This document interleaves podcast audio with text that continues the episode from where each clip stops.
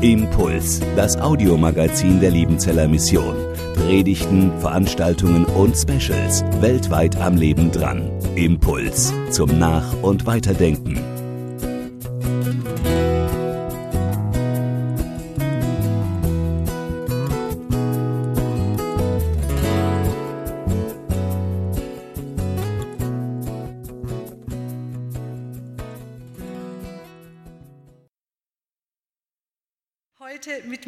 Den Weg machen wollen, den Weg zu den Herzen.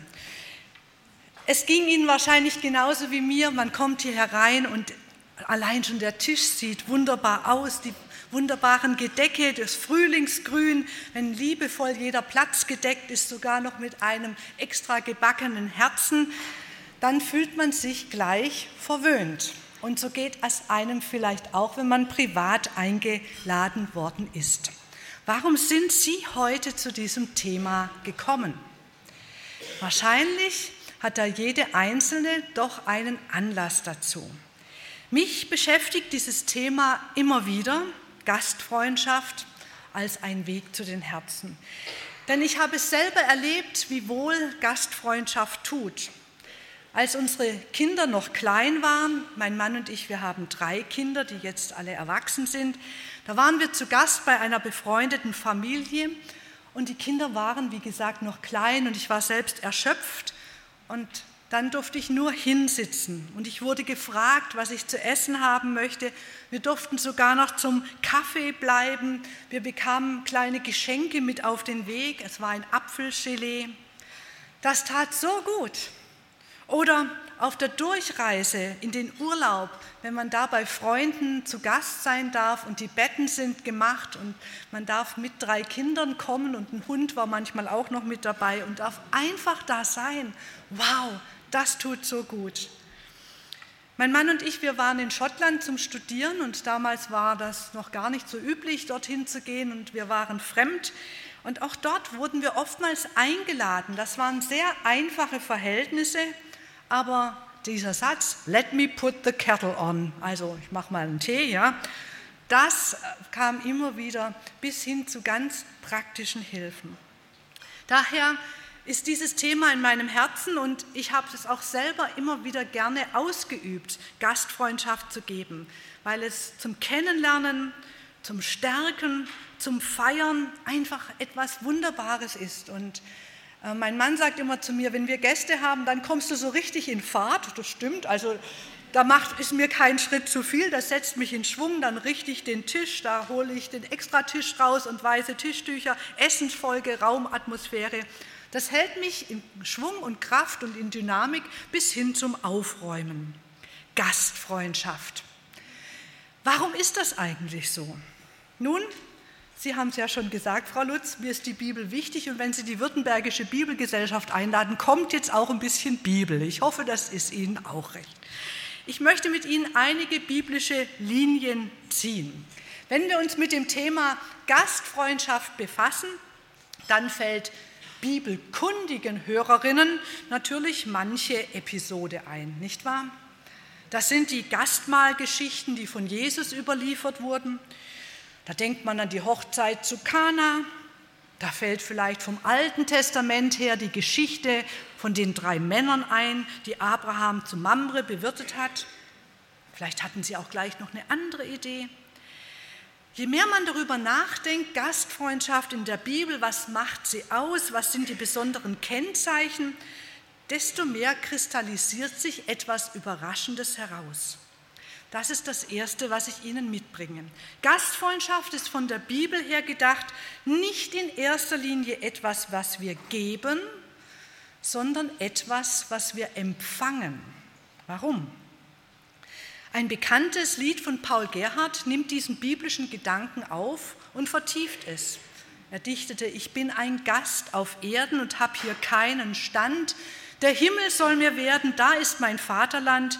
Hier reise ich bis zum Grabe, dort in der ewigen Ruhe ist Gottes Gnadengabe, die schließt all Arbeit zu. Dass wir hier auf dieser Welt mit unserem Leben immer Gast sind, immer unterwegs, Reisende sind, Das hält Paul Gerhard fest und er nimmt dabei Psalmworte auf. Zum Beispiel den Psalm 119, wo es heißt, ich bin ein Gast auf Erden, verbirg deine Gebote nicht vor mir, Herr. Als der Beter, der möchte auf der Welt so leben, wie es vor Gott auch recht ist, als Gast auf Erden. Und im Psalm 39 heißt es, Höre mein Gebet, Herr, und vernimm mein Schreien, schweige nicht zu meinen Tränen, denn ich bin ein Gast bei dir, ein Fremdling wie alle meine Väter. Der Fremdling, das ist der, der beisasse, derjenige, der dabei wohnt, aber nicht dazugehört, weil er von woanders herkommt. Also wir Menschen sind während unseres Lebens auf dieser Erde Gäste bei Gott. Da wir von Gott herkommen, ist unsere Heimat auch bei ihm. Und das Leben hier ist nur etwas Vorübergehendes. Von David ist in 1. Chronik ein Gebet her überliefert, da heißt es sogar so, denn wir sind Fremdlinge und Gäste vor dir, wie unsere Väter alle. Unser Leben auf Erden ist wie ein Schatten und bleibt nicht. Und dieser Gedanke zieht sich auch hinüber ins Neue Testament. Im Hebräerbrief heißt es, Abel, Henoch, Noah, Sarah, sie alle sind gestorben im Glauben und haben das Verheißene, nämlich ihr wahres Vaterland, nicht erlangt, sondern es nur von ferne gesehen, so wie ich Sie da hinten von ferne sehe, und gegrüßt und haben bekannt, dass sie Gäste und Fremdlinge sind. Ja, also, das ist etwas Besonderes in den biblischen Gedanken, dass wir Gäste sind, Empfänger von Gastfreundschaft. Und da gibt es sogar noch einen weiteren Gedanken, der das nochmal unterstreicht. Einmal kommen wir von Gott her und sind daher auf dieser Welt Gäste und werden auch wieder zu Gott zurückgehen. Für die Bibelkundigen hier, das sind bestimmt eine ganze Menge, erinnere ich auch noch an das Wort aus Johannes 14, wo Jesus sagt, er will eine Wohnung für uns bereiten, den sogenannten Abschiedsreden. Aber dann gibt es eben noch einen zweiten Aspekt. Die ganze Erde gehört Gott selbst. Frau Lutz, Sie haben es vorhin als Eröffnungsmotto genannt. Das fand ich klasse. Das ist uns auch in den Psalmen als Erkenntnis überliefert. Mal eine kleine Zwischenfrage. Verstehen Sie mich alle gut? Auch da hinten. Spreche ich zu schnell? Nein? Gut. Mal so ein kleiner Test, wenn man zum ersten Mal da ist, nicht sagen, ha, hätte sie mal ein bisschen langsamer gesprochen, dann hätten wir sie besser verstanden weil ich kann auch anders. Ja? Ich kann auch jeden Konsonanten betonen, aber es ist nicht notwendig. Gut, wunderbar. Also, Frau Lutz, Sie haben mir vorhin eine Vorlage gegeben. Dieses Wort macht es fest, wiederum aus den Psalmen. Die Erde ist des Herrn und was darin ist, der Erdkreis und die darauf wohnen. Klar, das wird vielen von uns hier ein vertrauter Gedanke sein. Die Erde kommt von Gott her, er hat sie geschaffen, er erhält sie am Leben, das Land und die Ernte, der Ertrag des Landes kommt von Gott. Aber dass das auch eine Eigentumsfrage ist, dass die Erde Gott gehört, dass die Erde Gottes Besitz ist, das ist ein wenig gedachter Gedanke, aber so wird es uns in der Bibel überliefert. Die Erde ist und bleibt Gottes Besitz. Und auch deswegen sind wir auf dieser Welt Gottes Gäste. Für das Volk Israel gilt das. Das verheißene Land gehört Gott und hat, dort hat solch eine Erkenntnis auch heutzutage schon praktische Auswirkungen. So galt es in den Agrarrechten dann Folgendes zu beachten. Die Erde, das Land durfte nicht für immer verkauft werden, sondern im sogenannten Erlassjahr, in jedem 50. Jahr, also wenn sieben mal sieben Sabbatjahre um sind, soll jede Habe wieder an ihre Sippe zurückgehen. Das wäre eine neue Art von Eigentumsverteilung, auch das Land soll seinen Sabbat, seinen Ruhe feiern und soll nicht jedes Jahr beackert werden, sondern jedes siebte Jahr soll es brach liegen und ruhen, denn das Land gehört Gott. Und wir Menschen sind Gäste auf diesem Land.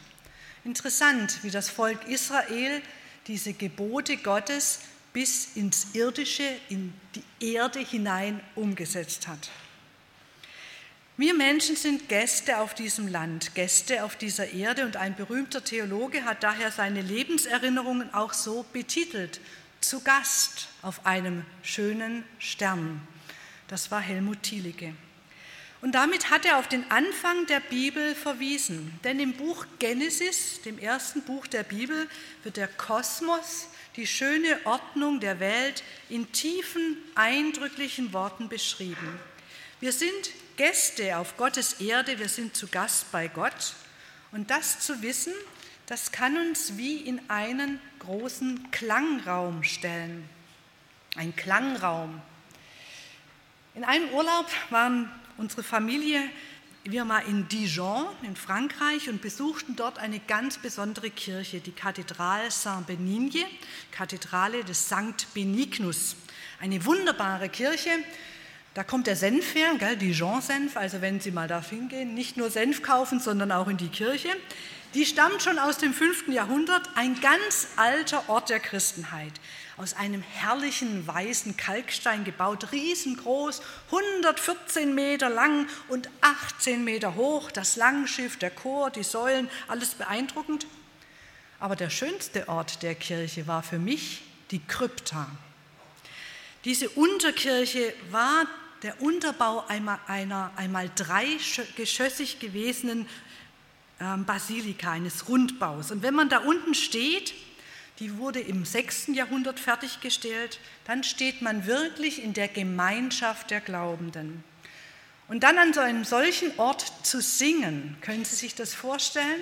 Man stimmt einen Ton an ah, und dann baut sich ein Klang aus in der Mitte der acht Säulenhallen, die sich in Säulenhallen immer weiter vergrößert, ein Riesenklang, ein tiefer Klang, eine ganz besondere Sing- und Hörerfahrung.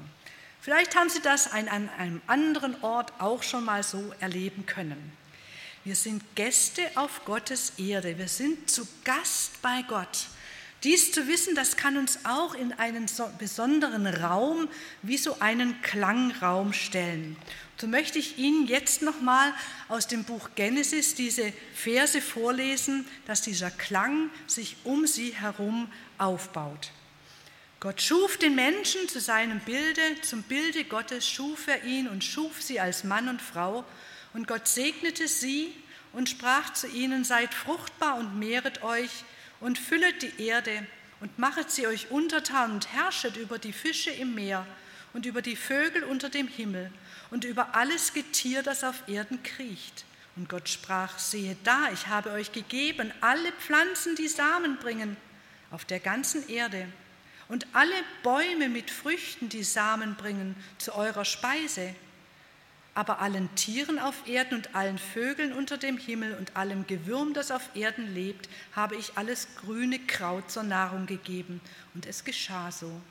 Und Gott sah an alles, was er gemacht hatte, und siehe, es war sehr gut. Wir sind Gäste bei Gott, Gäste auf seiner Erde. So ist es von Anfang an gedacht und das ist immer noch so. Sogar nach der Sintflut erneuert Gott sein Versprechen, dass er den Menschen und diese Erde erhalten will. 1. Mose Kapitel 8, Vers 22 wird es gesagt, solange die Erde steht, soll nicht aufhören Saat und Ernte, Frost und Hitze, Sommer und Winter, Tag und Nacht. Seid fruchtbar und mehrt euch und füllt die Erde. So erneuert Gott seinen Auftrag an die Menschheit. Er unterstellt seine Erde und ihre Kreaturen den Menschen. Alles, was sich regt und lebt, das sei eure Speise. Wie das grüne Kraut habe ich euch allen alles gegeben. So stellt Gott seine Erde uns zur Verfügung und auf ihr zu leben, zu bebauen und zu bewahren. Aber als Gäste bei ihm, das kann uns wie ein großer Klang umhüllen. Die Erde gehört uns nicht. Wir gehören mit dieser Erde nicht Raubbau treiben. Das sollen wir nicht tun. Darum geht es ja jetzt heute auch nicht. Aber wir dürfen diesen tiefen Klang hören. Wir sind Gäste bei Gott, zu Gast auf Gottes Erde.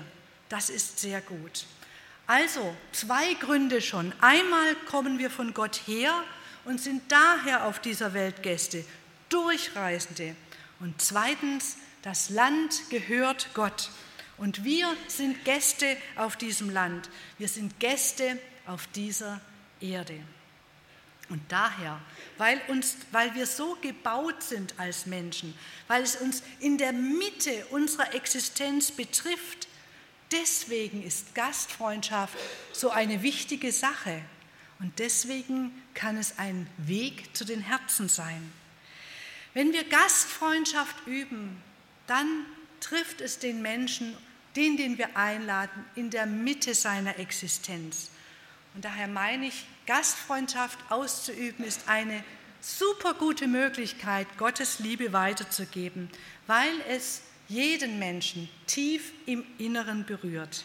Man kann es mit einem Fremdwort auch so ausdrücken, Gastfreundschaft zu erleben, das trifft unsere anthropologische Existenz im Kern. Wie der Mensch als Mensch durch Gott Würde und Annahme, Schutz und Versorgung erlebt, so kann es ein Gast auch praktisch erleben. Und dann geschieht das bei ihm auch, was auch bei uns geschehen ist, dass sich innerlich jede Geste, jede Handreichung zu einem reichen Klang aufbaut.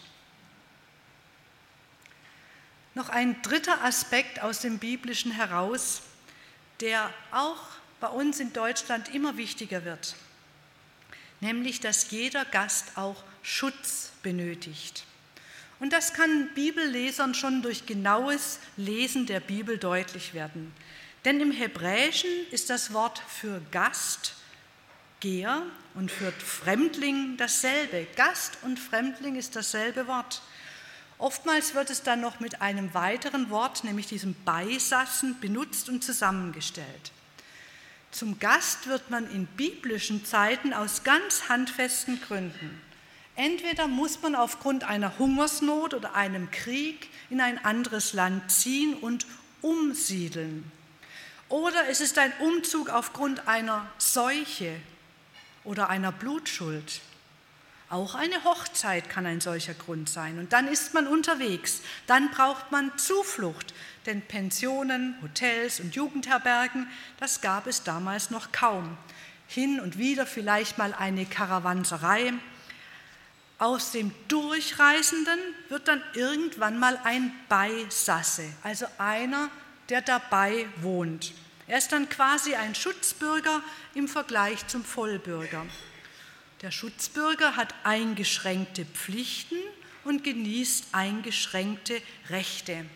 Die Torah regelt viele Bereiche für das Leben des Fremdlings oder Beisatzen oder Schutzbürgers. So hatten sie Teil an der Sabbatruhe und an den Festen. Also auch der Fremdling, der soll am Feiertag ausruhen. Und alle sollten an den Festen fröhlich sein.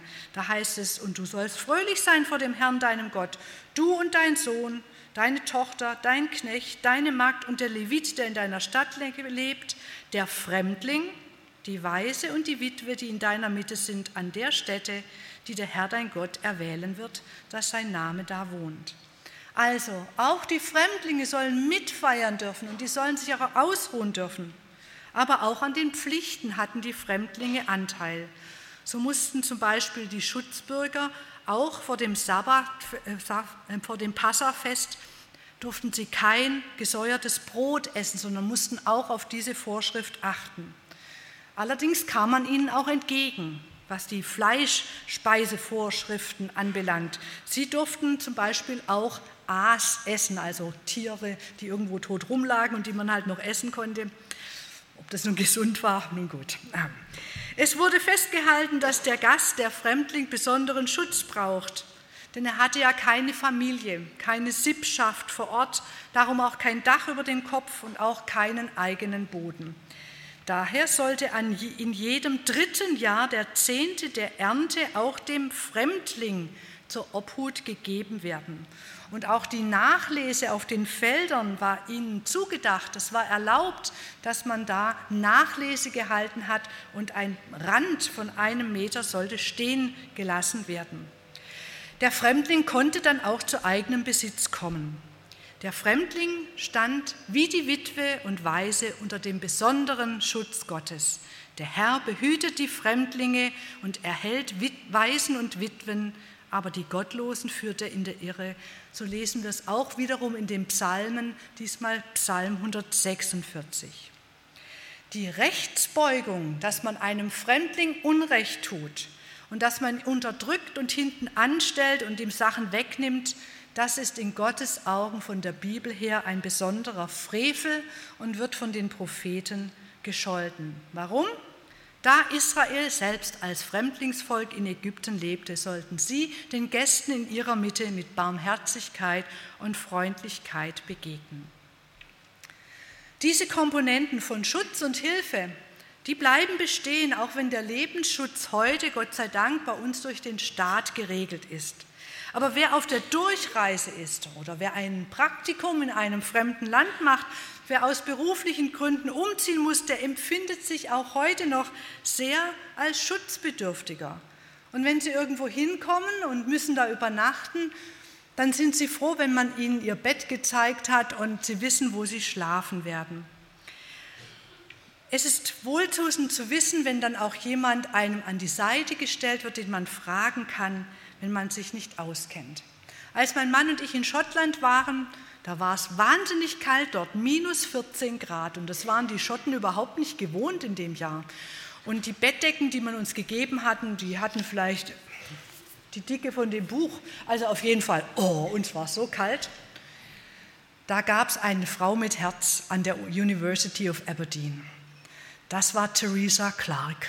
Sie war die Sekretärin dort und sie hat gesagt, Franziska, I will give you two blankets. Also Franziska, ich habe noch zwei Bettdecken, die gebe ich euch. Und dann kamen Bettdecken, die waren so dick hier wie, wie das Rednerpult. Also dann haben wir nicht mehr gefroren. Und vielleicht haben Sie es auch schon mal so erlebt, dass in der Ferne man die ganz praktischen Dinge dann braucht, denn äh, man ist dann körperlich darauf angewiesen. Also drei Gründe, warum Gastfreundschaft mitten ins Herz von Menschen trifft. Wir alle sind Durchreisende auf der Erde, alle Menschen, ob Mann oder Frau, aus welchem Volk auch immer, wir sind alle Durchreisende. Und die Erde gehört Gott. Es ist sein Besitz und auch deswegen sind wir Gast. Und jeder von uns ist manchmal ein Schutzbedürftiger. Daher sollten wir uns herausfordern lassen, gerne Gastfreundschaft zu üben. Denn es ist, wie gesagt, eine sehr gedeihliche Möglichkeit, Gottes Liebe weiterzugeben. Jemanden als Gast aufzunehmen heißt, mitten zu seinem Herzen zu sprechen. Jede kleine Tat, jede Geste verstärkt sich nachdrücklich, denn so sind wir angelegt. Und das beginnt schon bei einer Einladung zum Essen. Schon damit können wir Neulingen in unserer Mitte viel Gutes tun und sie echte Liebe spüren lassen. Nach diesen drei biblischen Punkten möchte ich Ihren Blick mitführen in das Thema verschiedene Zeiten, verschiedene Sitten. In den deutschen Landen ist man ja sehr zusammengerückt. Überall finden Sie die gleichen Supermarktketten. Ich nenne sie jetzt nicht. Natürlich gibt es immer noch regionale Unterschiede, nicht nur bei den Speisen, sondern auch in der Mentalität. Im Bibliorama werden wir nächsten Montag Gäste aus Schleswig haben. Das ist ganz bei der dänischen Grenze oben. Und natürlich, da lasse ich ein schwäbisches Essen kommen, Maultaschen und Kartoffelsalat. Das gibt es bei denen nicht und ich hoffe mal, schmeckt ihnen. Naja, gucken wir mal. Noch vor 150 Jahren war das in Deutschland ganz anders. Da waren selbst die Regionen innerhalb von Süddeutschland so weit voneinander entfernt, wie wir uns das heute kaum mehr vorstellen können. Aber schon damals war es so, dass Gastfreundschaft und Herberge zu geben viele Vorurteile abgebaut hat.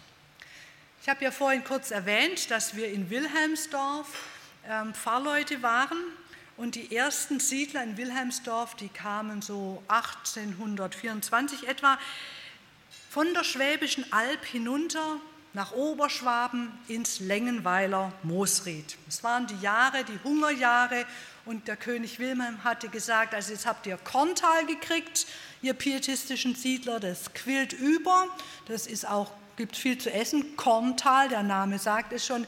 Jetzt geht ihr mal bitte in den Sumpf und macht da neues Land urbar, damit der Hungersnot gewehrt werden wird.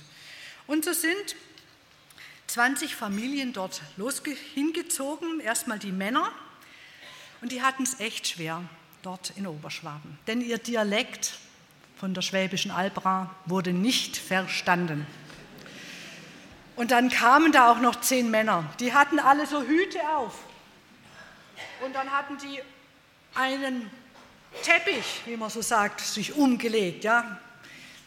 Das war ihr Mantel. Die Leute hatten Angst vor denen, sie haben gedacht, das sind Strafkolonisten. Aber ein Wirt, der war mutig in dem Ort Esenhausen, der hat sie doch aufgenommen, hat gesagt, okay, ihr dürft hier schlafen, aber die Dienstmägde von dem, die haben gesagt, für die Männer rühren wir keinen Finger. Der Wirt hat gesagt, ihr könnt da oben auf dem Speicher schlafen. Dann sind sie hochgegangen, hing alles voller Wäsche. Sie mussten erstmal die Wäsche abnehmen, damit sie sich dann da in ihren Teppich einrollen konnten. Aber einer von denen ist dann morgens in den Stall gegangen und hat mitgeholfen zu melken. Das hat schon mal so Nachdenken ausgelöst. Die Angst hat sich gelöst und dann haben sie auch ein Frühstück bekommen, so einen dicken Haferbrei, also so ähnlich wie das Porridge, ja und da steckte der Löffel drin. Und dann haben die Männer ihren Kopf gesenkt und haben ein Tischgebet gesprochen. Und da wurde bemerkt, die beten, aber kein Ave Maria. Hm. Sie wissen ja, im Oberland war alles katholisch. Und das Fazit war, sie sind fromm, aber sie sind anders fromm wie wir. Und dann war das Eis gebrochen für diesen Anfang. Gastfreundschaft vor 150 Jahren was anders als heute, aber es ist auch heute noch immer sehr, sehr wichtig. Und es wird wichtig bleiben, bis Jesus wiederkommt. Nicht umsonst ist das Verhalten gegenüber Fremden, also Gästen, ein Urteilskriterium, wenn, Gott vor, wenn, wenn der Mensch vor Gott letztendlich offenbar werden muss. Sie kennen das große Gerichtsgleichnis aus Matthäus 25. Und da heißt es, da wird dann der König sagen zu denen zu seiner Rechten, kommt her, ihr Gesegneten meines Vaters, ererbt das Reich, das euch bereitet ist von Anbeginn der Welt. Denn ich bin hungrig gewesen und ihr habt mir zu essen gegeben. Ich bin durstig gewesen und ihr habt mir zu trinken gegeben. Ich bin ein Fremder gewesen und ihr habt mich aufgenommen. Ich bin nackt gewesen und ihr habt mich gekleidet. Ich bin krank gewesen und ihr habt mich besucht ich bin im Gefängnis gewesen und ihr seid zu mir gekommen. Die Gastfreundschaft wird da ganz betont erwähnt. Das ist sehr, sehr wichtig. Und ich meine, wir hier in Deutschland können dabei manches von den orientalischen Sitten lernen. Denn viele Gepflogenheiten, die in biblischen Geschichten eine Rolle spielen, können wir nur verstehen, wenn wir wissen, was in orientalischen Ländern absolut üblich und normal ist. Ich fand dabei ein Büchlein äußerst hilfreich. Es heißt Überall zu Hause Menschen aus fremden Kulturen verstehen. Die Verfasserin Sarah Lanier hat als international tätige Lehrerin und Vortragsreisende auf allen fünf Kontinenten gelebt und einiges entdeckt. Mit Thomas Jefferson oder Thomas Jefferson, um es englisch auszusprechen, spricht sie von der Weltbevölkerung in zwei klimatischen Verhältnissen. Sie spricht von einer Heißklimakultur und der Kaltklimakultur. Na, was meinen Sie, zu was wir gehören? Heute ist ganz warm da draußen, gell? Also, ich möchte Ihnen das mal vorlesen, was der Thomas Jefferson im Jahre 1785 an einen französischen Marquis geschrieben hat. Mit Respekt vor meinen Landsleuten habe ich ihre Wesensart aufmerksam studiert und führe die Unterschiede auf eine Ursache zurück, nämlich die Wärme des Klimas, die den Leib schwächt und die Seele entnervt. Befasst mit dieser Frage gedenke ich euch mitzuteilen, wie ich die Wesensart der Menschen in den verschiedenen Staaten einschätze. Im Norden sind sie kühl, nüchtern, arbeitsam, ausdauernd, unabhängig, peinlichst auf ihre Freiheiten bedacht, gerecht anderen gegenüber, wissbegierig, auf den eigenen Vorteil pochend, abergläubisch und heuchlerisch in ihrer Religion. Im Süden aber sind sie feurig, allen Genüssen zugetan, unduldsam, unstetig, eigenständig, mit Inbrunst Freiheitslieben, aber auch rücksichtslos gegenüber anderen, großzügig, offen und ohne sich mit Rechthaberei allzu eng an eine Religion bindend, sondern eher dem eigenen Herzen folgend. Die charakteristischen Merkmale schwächen sich auf dem Weg von Nord nach Süd bzw. von Süd nach Nord ab und so wird der aufmerksame Reisende auch ohne Zuhilfenahme eines Quadranten stets den Längengrad seines Aufenthalts kennen, indem er ihn an der Wesensart der Menschen abliest, unter denen er gerade weilt. Also er behauptet, wenn man es jetzt mal auf Deutschland überträgt, Sie müssen gar nicht gucken, wo Sie sind. Sie merken gleich, sind Sie in München oder sind Sie in Hamburg? Na, könnte sein, dass das heute auch noch stimmt. Gell? Ja, also ich finde es wirklich beeindruckend, dass schon im 18. Jahrhundert solche Erkenntnisse da sind. Und ähm, die Heißklimakultur, die ist eben eher beziehungsorientiert, während die Kaltklimakultur eher leistungsorientiert ist. Und da ist irgendwie was dran. Sie alle haben wahrscheinlich, sind ja hier bei der Liebenzeller Mission, viele Kontakte in den Süden oder auch in den hohen Norden hinauf und können diesen Gedanken nachvollziehen. Im Orient herrscht ein heißes Klima und so finden sich auch viele Merkmale wieder, wie dort Gastfreundschaft eben gelebt wird. Sarah Lanier stellt da zum Beispiel folgende Bereiche vor. Zum Beispiel den Bereich der Gemeinschaft. Es ist nämlich so, dass unser Eins hier, wir sind doch recht gerne alleine und ähm, das hat sie auch immer wieder geschätzt, wenn sie zum Beispiel unterwegs war und sie hat immer wieder Tagebuch geschrieben. Dann war sie im Jemen, hat geschrieben, es ist recht schwierig, auf meiner Reise Muße zu finden, um in mein Tagebuch zu schreiben. Ich muss das Alleinsein in meinem dicht gedrängten Terminplan geradezu abbringen. Aber im Augenblick habe ich hauptsächlich Umgang mit Menschen aus dem westlichen Kulturkreis, die alle viel zu tun haben und so, steht, so, versteht man durchaus mein Bedürfnis, mich ab und zu zurückzuziehen.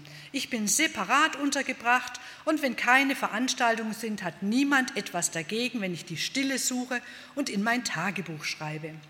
Von hier geht es nach Ostafrika und dort werde ich es hauptsächlich mit Afrikanern zu tun haben, die sicher beleidigt wären, wenn ich mich so oft zurückzöge. Dann war sie einen Monat später in Uganda und schreibt dann, ich bin im wunderschönen Uganda, man hat mir mein Zimmer gezeigt. Es ist sehr schlicht möbliert, ein Bett mit Moskitonetz, am Fenster eine weitere Matratze mit Moskitonetz. Meine Gastgeberin sagte, das ist ihr Zimmer. Aber keine Sorge, ich habe jemanden gefunden, der bei Ihnen wohnen kann, damit Sie nicht so allein sein müssen.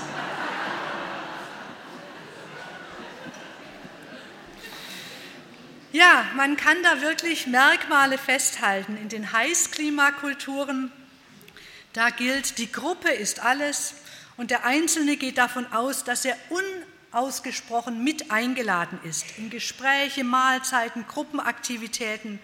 Besitz wird geteilt, jeder benutzt es mit. Werkzeuge, Essen, ähm, Spraydosen ähm, für Haarsachen oder so, wird einfach alles mitbenutzt. Man wünscht sich nicht in Ruhe gelassen zu werden.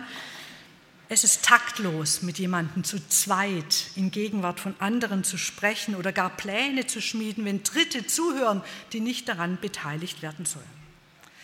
Ich würde mal sagen, wir sind keine Heißklimakultur.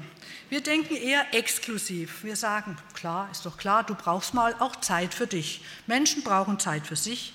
Man fragt um Erlaubnis, wenn man frei, fremdes Eigentum benutzen würde. Also ich würde nie auf die Idee kommen, bin ich irgendwo zu Gast im Bad, benutze ich mal die Haarbürste eben geschwind oder ja, Steo, macht man nicht. Man mischt sich auch nicht in ein Gespräch ein, wenn da zwei stehen und sich unterhalten. Jeder achtet auf seinen persönlichen Besitz und schützt ihn. Ja, das, man schließt es ein oder steckt irgendwo runter. Und es ist in Gemeinschaftseinrichtungen so, dass alles mit dem Namen etikettiert wird. Also auch in der Deutschen Bibelgesellschaft gibt es einen Kühlschrank, man macht ihn auf, da stehen sieben Milch. Ich lese jetzt die Namen nicht vor. Jeder hat seine Milch. Ja. Das wäre in südlichen Ländern wahrscheinlich anders. Und es gilt eben als unhöflich, sich zu einem Vier-Augen-Gespräch ähm, es gilt als nicht unhöflich, wenn man sagt, ich muss mal kurz unter vier Augen sprechen, dann geht man von der Gruppe weg. Oder man erzählt sogar, ja, morgen gehen wir zwei, gell, Frau Lutz, wir haben uns vorhin äh, verabredet, wir machen nachher noch weiter und so. Das ähm, wäre bei uns, zwar würden die Leute ein bisschen komisch gucken, aber es wäre akzeptiert. Es ist wirklich ganz anders im Orient oder auch in Afrika. Ich habe eine Freundin, die war Missionarin in Tansania und wo die zurückkam, hat sie gesagt, Franziska, ist so schlimm, ich bin hier so alleine, es kommt niemand einfach vorbei und klingelt. Das macht man einfach in Deutschland nicht. Und da muss ich mich erst wieder so umstellen. Das ist so. Und wenn wir das jetzt zuspitzen auf die Gastfreundschaft, dann kann man da auch so manches eben sich ähm, zu Herzen gehen lassen. Wie ist es bei uns üblich? Also wenn Sie jemand einladen, ich meine, Sie machen es wahrscheinlich dann so ähnlich wie ich, erstmal gucken, wann ist die Zeit dafür, wann habe ich Zeit. Ah, an dem Wochenende ist noch nicht so viel los. Da können wir die zum Mittagessen einladen. Dann wird da gemailt oder telefoniert. Spontane Besuche eher ein bisschen schwierig, denn was habe ich denn so in der Tiefkühltruhe? Aber ganz klar ist für alles, was bei der Einladung ähm, nicht das vorher abgesprochen ist, wenn man zum Beispiel miteinander in ein Restaurant geht oder so, muss der Gast selber sorgen. Also es ist ganz klar, wenn wir miteinander ausgehen, dann zahlt jeder seine Rechnung selber. Und wenn Freunde zu Besuch kommen, dann erwarten die auch nicht, dass ich ihnen das Zugticket zahle, ähm, das ist einfach bei uns ganz klar. Jeder zahlt für seine Anreise. Und ähm, der Besucher ist dann wirklich was ganz Besonderes und erhält besondere Aufmerksamkeit und es ist nichts Alltägliches. So ist es doch bei uns. Das hat auch seine schönen Seiten. Jede von ihnen ist dann wie eine kleine Königin oder eine Prinzessin, wenn sie woanders eingeladen ist und wird verwöhnt. Jetzt hören Sie zu, wie es bei den, in den heißen klimatischen Verhältnissen ist. Die Gastfreundschaft ist spontan. Einladungen gelten unausgesprochen. Du bist da immer eingeladen. Kannst immer vorbeigehen. Im Zentrum steht die Gemeinschaft. Das ist wichtiger selbst als die Geschäfte, die Gemeinschaft.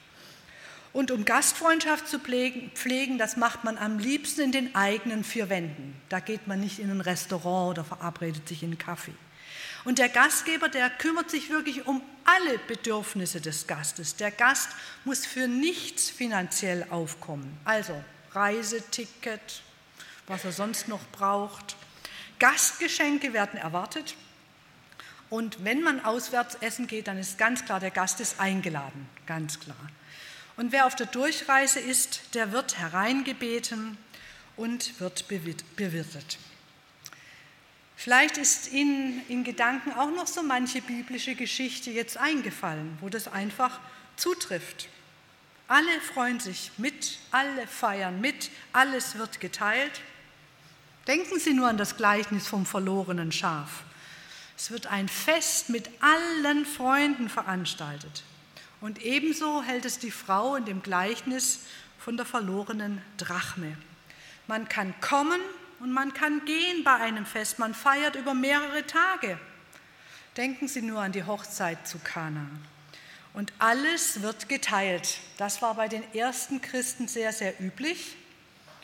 Denken Sie an die Christen zu Jerusalem. Das war dort die gängige Lebenseinstellung, dass man teilt. Natürlich können wir unseren Kulturkreis nicht grundsätzlich verändern. Es hat ja wirklich auch mit dem Klima zu tun. Wenn die Sonne immer scheint, dann ist es einfach viel einfacher. Ich habe eine Einladung bekommen zu einem 70. Geburtstag. Da steht drauf, wir feiern im Garten. Das Fest findet bei jedem Wetter statt. Gut, in Schottland, da grillt man auch, wenn es regnet. Irgendwo findet sich noch ein kleines Vordach und dann stehen alle mit ihren wetterfesten Anoraks oder die Hartgesottenen, die von den Orkney oder Shetland Islands kommen, die haben ein T-Shirt an im Regen, das macht denen gar nichts aus. Sie wissen ja, Orkney, das sind die Inseln, wo die Schafe überall rumlaufen, die haben alle den Kopf unten. Warum? Die halten sich mit ihren Zähnen am Gras fest, damit sie nicht weggeweht werden.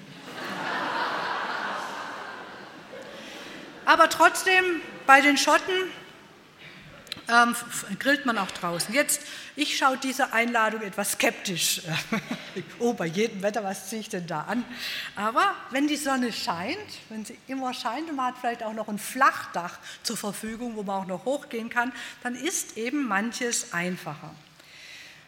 Aber auch wenn es bei uns nicht so einfach ist, möchte ich Sie trotzdem heute Nachmittag ermutigen, Gastfreundschaft zu üben und etwas von den Orientalen zu lernen. Denn es ist wirklich ein hohes Gut. Ich habe es Ihnen begründet, warum da, Menschen da ganz empfänglich für Liebe, für Gottes Liebe sind, wenn sie ihre Gäste sein dürfen. Und in den neutestamentlichen Briefen wird es auch immer wieder betont, wie wichtig es ist, gastfrei zu sein. Da gibt es sogar den schönen Vers, gastfrei zu sein, vergesst nicht, denn dadurch haben einige ohne ihr Wissen Engel beherbergt. Diese Verse erinnern an Abraham und Lot, aber sie sprechen auch, auch etwas aus von dem, was Gäste schenken. Nämlich Gäste schenken Freude. Gäste beschenken ihre Gastgeberinnen reichlich. Und ich meine jetzt nicht die Gastgeschenke, sondern die Erfahrungen, die sie mitbringen. Deswegen nur Mut dazu, Gastfreundschaft zu üben. Die Bibel ist ja in vielen Dingen ein praktischer Ratgeber und auch im Thema Gastfreundschaft können wir noch ein paar Spuren daraus lesen. Was wird geschlachtet, als der verlorene Sohn zurückkommt? Kalb und noch ein Wort davor, gemästete Kalb, ja. Das wurde aufgezogen für einen besonderen Tag. Das Beste ist gerade gut genug. Und Sie wissen es ja wahrscheinlich, das erleben Missionare und Entwicklungshelfer immer wieder, wenn sie in einfachste Hütten kommen, dann wird trotzdem das Hühnchen für sie gerupft und geschlachtet, das Beste für den Gast. Auch Abraham bewirtet seine Gäste mit dem Besten, was er hat. Ja, vielleicht können wir uns daran manchmal ein Beispiel nehmen, dass wir nicht so sagen, okay, eigentlich das gute Stückle Fleisch wollte ich jetzt für die Kinder aufheben, wenn die kommen. Vielleicht kriegt es auch mal der, der sich da so ganz spontan angemeldet hat. Aber noch wichtiger als das, Sie brauchen gar keinen Braten zu servieren, ist dieser Aspekt, den wir lernen können von den heißen Ländern, dass wir niemanden ausschließen. Alle feiern mit, so heißt es in den Gleichnissen. Und deswegen muss natürlich auch manchmal geteilt werden. Und wenn ich so einen Braten habe, Mache ich da jetzt acht Stücke oder 16 draus? Ist ganz klar, die 16 Stücke sind kleiner als die acht. Trotzdem ist es schön. Nochmal Schottland, dort wurde die ganze Fakultät immer eingeladen zum Essen. Wie ging das? Es gab ein Potluck-Dinner. Potluck-Dinner, also Pot heißt Top, Topf, Lack heißt Lack. Jeder hat so einen Topf mitgebracht. Man wusste nicht, was drin war. Hm, sah manchmal urig aus, aber hat lecker geschmeckt. Haben Sie schon mal Haggis probiert? Also war alles dabei. Und es wurde alles auf so einen großen Tisch gestellt und dann wurde alles geteilt. Und so konnte die ganze Fakultät miteinander feiern. Wir kennen den guten Spruch, Fünf waren eingeladen, zehn sind gekommen, gieß Wasser zur Suppe, heiß alle willkommen. Vielleicht finden wir, finden wir noch einen Kompromiss zwischen dem Braten und der Suppe. Ja? Ja. Aber niemanden auszuschließen, weil man vielleicht nur zwölf Gedecke hat und das dreizehnte wäre dann eben nicht so hübsch. Oder der Besteck, man hat dann eben nicht genügend Besteck oder man hat nicht genügend ähm, Sitzgelegenheit, müsste noch einen Klappstuhl holen. Solche Sachen sollten uns nicht abhalten, viele Leute einzuladen. Und wir können lernen, dass wir vielleicht auch das Schutzbedürfnis von Gästen erkennen, gerade wenn sie auch über Nacht da sind. Ein Bett, das warm ist, ein heißes Bad in unserem Kaltklima, nachfragen, ob etwas fehlt, Schwierigkeiten erläutern. Lassen wir Gäste wirklich zu Hause sein. Das können die Amerikaner besonders gut. Da kommen sie hin, dann kriegen sie den Hausschlüssel und einen Autoschlüssel und hier ist der Kühlschrank. Bitte bediene dich, fühl dich ganz zu Hause. Ist bei uns jetzt nicht so üblich. Gell? Also, lassen Sie mich zusammenfassen, wo wir als Westeuropäer in unserem Kaltklima lernen könnten. Erstens laden Sie gerne Gäste ein. Die Fenster müssen dafür nicht geputzt werden. Wägen Sie ab, muss ich jemanden ausschließen, weil es ansonsten nicht so piekfein sein kann. Geschirr, Gläser, kein Grund, jemanden nicht einzuladen deswegen, oder? Drittens, seien Sie großzügig. Wenn ein Fest gefeiert wird, dann muss etwas übrig bleiben. Im Orient feiern heißt auch aus der Fülle zu leben. Da müssen wir Schwäbinnen, glaube ich, besonders viel lernen, weil wir wollen ja nicht, dass was umkommt. Es hat ja auch seine Berechtigung. Aber auch da gilt es wieder, diesen Kompromiss zwischen diesen zwei Enden zu finden. Wenn Sie Langzeitgäste haben, das ist ja manchmal beim Schüleraustausch und so der Fall, dann kann man auch da von der Bibel heraus lernen, dass Rechte und Pflichten zusammengehören. So werden sie tatsächlich Teil der Hausgemeinschaft. Seien Sie also fünftens gerne Gastgeberinnen. Die Bedeutung der Gastfreundschaft ist sehr, sehr wichtig, nicht zu unterschätzen, denn sie geht den Menschen zu Herzen. Gründe dafür habe ich Ihnen nun sowohl theologisch als auch anthropologisch vorgetragen. Gastfreundschaftlich zu sein ist eine Haltung, die Menschen aus ganz vielen Völkern verbinden kann. Und darum, ich sage es noch einmal, es ist die beste Möglichkeit, Gottes Liebe weiterzugeben, weil es jeden Menschen tief im Inneren berührt. Allerdings ist es klug, auch die verschiedenen kulturellen Unterschiede zu beachten. Sehr, sehr wichtig, kommt der Gast aus Südkorea oder kommt er aus Schottland oder kommt er aus Ulm? Ja, sehr wichtig. Ich hoffe, ich habe Ihnen Lust gemacht, Gäste zu haben und Gastfreundschaft genießen zu können.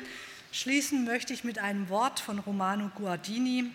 Das ist der Gastfreundschaft tiefster Sinn, dass wir einander Rast geben auf dem Weg nach dem ewigen Zuhause. Das ist der Gastfreundschaft tiefster Sinn, dass wir einander Rast geben auf dem Weg nach dem ewigen Zuhause.